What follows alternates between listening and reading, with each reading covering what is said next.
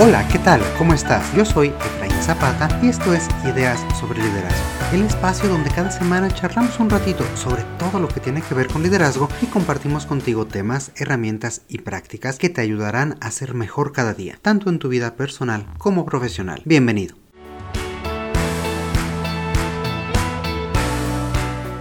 A pesar de los diferentes impactos que ha tenido la economía en muchos países por la pandemia, como los problemas en la cadena de suministros, la inflación y un largo etcétera, el mercado laboral no se ha detenido. Las organizaciones continúan contratando personas y como hemos platicado en ocasiones anteriores, el fenómeno de la gran renuncia en búsqueda de mejores condiciones y balance de vida ha fomentado una alta rotación. En fin, es probable que tú que nos escuches estés comenzando un nuevo trabajo en una empresa diferente o un nuevo puesto dentro de la misma organización tal vez un nuevo proyecto o simplemente quieres reinventarte en tu mismo rol. De cualquier forma, el comenzar un nuevo reto profesional siempre es una aventura interesante y para la cual necesitamos estar preparados. Además, el reto es doble, ya que muy seguramente esta nueva posición tendrá algún componente de trabajo virtual o híbrido. E incluso puede ser que los procesos de la organización no estén preparados o ajustados completamente para ello. Ser el miembro nuevo del equipo cuando no puedes reunirte y conocer físicamente a todas las personas añade un nivel más de complejidad, pero tampoco es un obstáculo insalvable. Para compensar por ello, deberás ser más proactivo y acelerar tu propia curva de aprendizaje para aclimatarte y entrar en ritmo lo más pronto posible. El día de hoy quisiera platicar contigo sobre cómo asumir esta nueva aventura que inicia con un trabajo o rol diferente. Para ello, hemos preparado para ti algunos consejos y tres preguntas clave que te ayudarán a rápidamente asumir y comenzar a ser más efectivo en tu nueva posición. Así que vamos a por ello.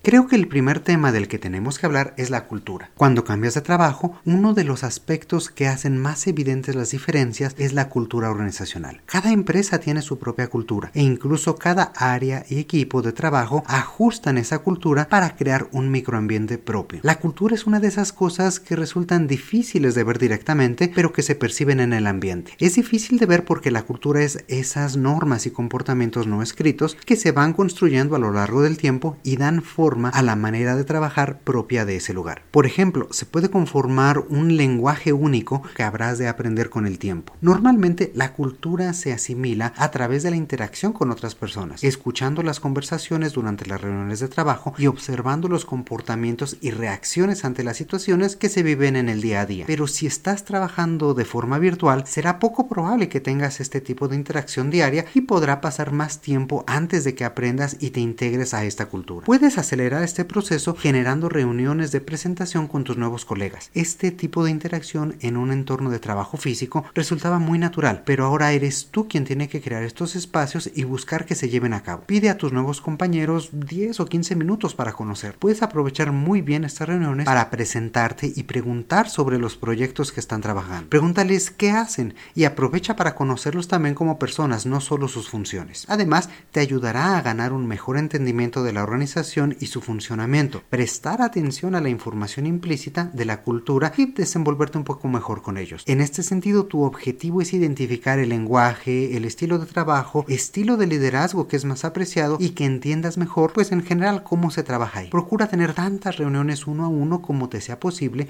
para conocer e interactuar con tus nuevos compañeros.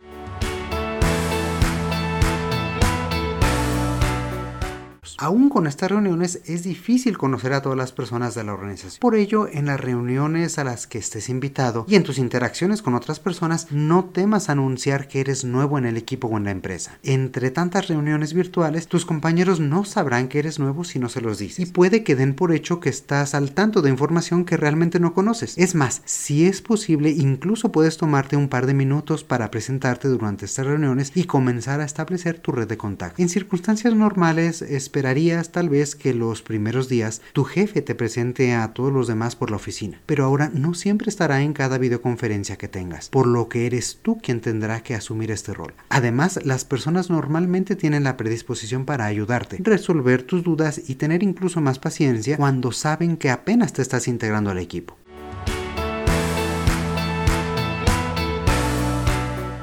En este mismo sentido, un tercer consejo es que no temas ser explícito si necesitas ayuda en algún tema en particular. Cuando estamos trabajando con otras personas y se presenta un tema con el que no estamos familiarizados, normalmente esa duda se puede ver en nuestra cara a través de nuestro lenguaje no verbal y nuestras expresiones faciales. Estando en una llamada telefónica o en una videoconferencia, esta duda puede ser percibida más bien como un silencio incómodo o simplemente pasar desapercibida y que nadie se dé cuenta. Por ello, es más importante que nunca no quedarse callados, sino preguntar inmediatamente. La verdad es que en la mayoría de los casos evitamos pedir ayuda, ya sea por parecer autosuficientes y expertos en esta nueva área y en esta nueva función, o por deferencia a nuestros compañeros, quienes seguramente ya tienen suficiente trabajo. En realidad, como decía antes, cuando se les solicita, las personas tienden a mostrarse dispuestas a ayudar, e incluso puedes hacerles ver que el que te ayuden a comprender mejor los procesos y las particularidades de la organización les ayudará también a que tú les des mejor respuesta y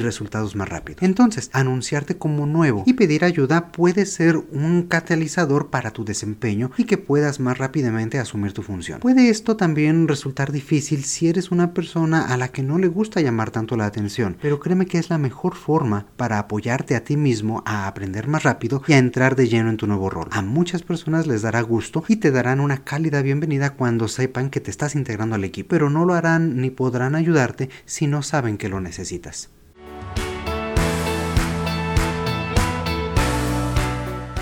Si quieres ser aún más puntual en este tema, puedes identificar a las personas más precisas e indispensables para ayudarte a tomar completamente tu nueva posición. Y antes de platicar sobre ello, me gustaría aprovechar para invitarte a que si no lo has hecho aún, nos des like y recomiendes en todas tus redes sociales favoritas. Allí compartimos diariamente consejos, herramientas y otros contenidos que te ayudarán a fortalecer tu liderazgo. Además, como ya sabes, acabamos de tener todo un rediseño de nuestra imagen y con ello también redefinimos muchas de las secciones y contenidos que compartimos contigo. Así que encuéntranos en Instagram, Facebook o Twitter y comparte con tus colegas, tu familia y amigos. Y vamos de vuelta al tema.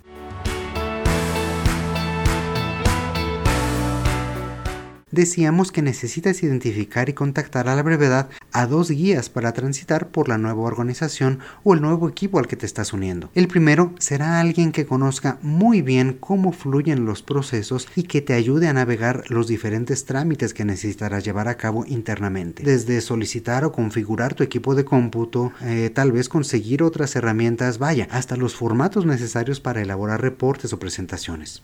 Tu segundo guía será alguien que cuente con una sólida red de contactos internos y te pueda orientar para saber con quién dirigirte, cómo son las relaciones de influencia y poder real e incluso presentarte con otras personas en puestos clave. Como decíamos en un inicio, es importante que conozcas a tus compañeros e igualmente importante será saber quiénes de ellos son clave para ayudarte más adelante en tu desarrollo y para lograr tus objetivos. Recuerda que el éxito en cualquier puesto no depende únicamente de tu trabajo, sino también de las relaciones que establezcas con los demás. Y habrá personas cuyo apoyo resulte crítico tarde o temprano, aunque no necesariamente tengan puestos de autoridad comienza entonces a crear conexiones, redes y alianzas, entendiendo el entorno de la organización y las relaciones de poder e influencia. Una vez que tengas claro con quién acercarte, será mucho más fácil encontrar la mejor forma de hacerlo con cada persona.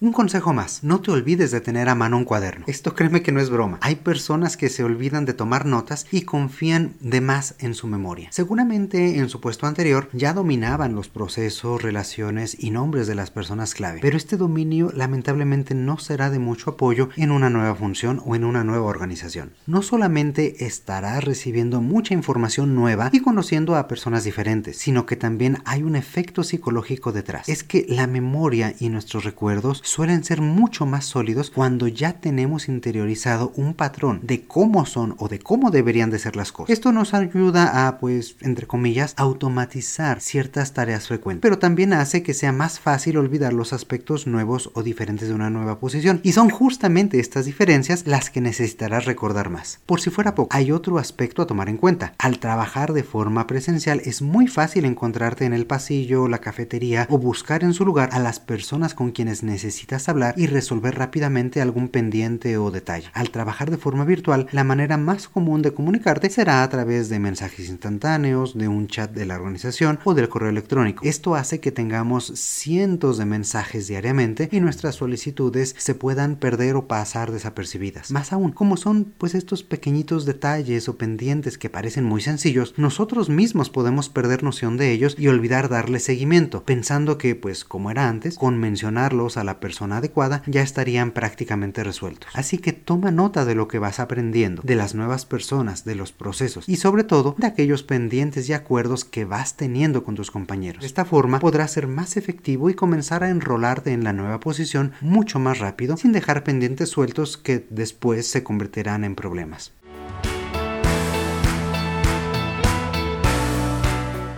Uno de los mayores retos que un líder como tú enfrentan en estos periodos de transición para asumir un nuevo rol o un nuevo puesto es mantenerse enfocado en los temas correctos. Para ello, una de tus prioridades será encontrar lo más rápido posible la respuesta a tres grandes preguntas clave. La primera, ¿cómo crearé valor en esta posición? La segunda, ¿cómo puedo mostrar logros rápidos? Y la tercera, ¿qué habilidades necesito desarrollar? Veamos cada una de ellas.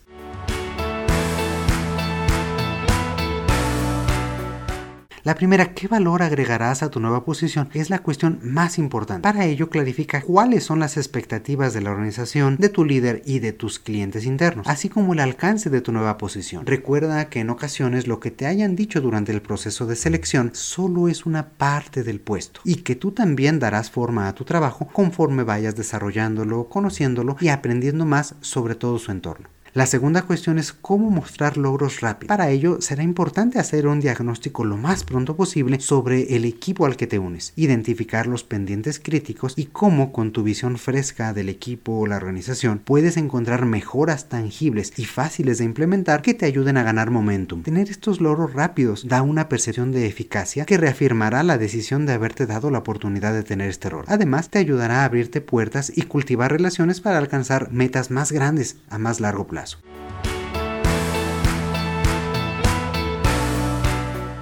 Por último, piensa en qué habilidades necesitarás fortalecer o comenzar a aprender. Como ya dijo el autor y el coach Marshall Goldsmith, lo que te trajo hasta aquí no te llevará más allá. Es decir, las habilidades que hasta ahora te han funcionado sin duda serán una base sólida para ti, pero no serán todo lo que necesitas para tener éxito mañana. Piensa en cómo puedes evolucionar, reinventarte y fortalecerte día a día. Tal vez requieras algún conocimiento específico o habilidad técnica que no habías ocupado antes, o podrías necesitar nuevas habilidades habilidades de interacción, comunicación y liderazgo. Aprovecha la oportunidad para salir de tu zona de confort, expandir tu capacidad para ser mejor día a día y también darle un vistazo al archivo de capítulos que ya tenemos en este podcast que seguramente encontrarás alguno que te haga falta en este momento.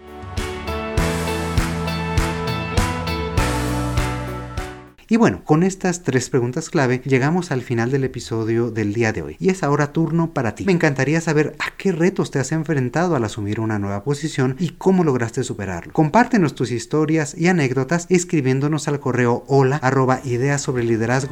También allí puedes comentarnos qué te gusta más de este podcast y sobre qué te gustaría que platiquemos. Seguro que conoces a alguien que recién haya cambiado de trabajo o que esté buscando hacer y estas recomendaciones le podrían ser de mucha utilidad. Como siempre, espero que ideas del día de hoy te hayan resultado interesantes y que las puedas llevar a cabo. Te mando un fuerte abrazo. Yo soy Efraín Zapata y te espero a la próxima con nuevas ideas sobre liderazgo.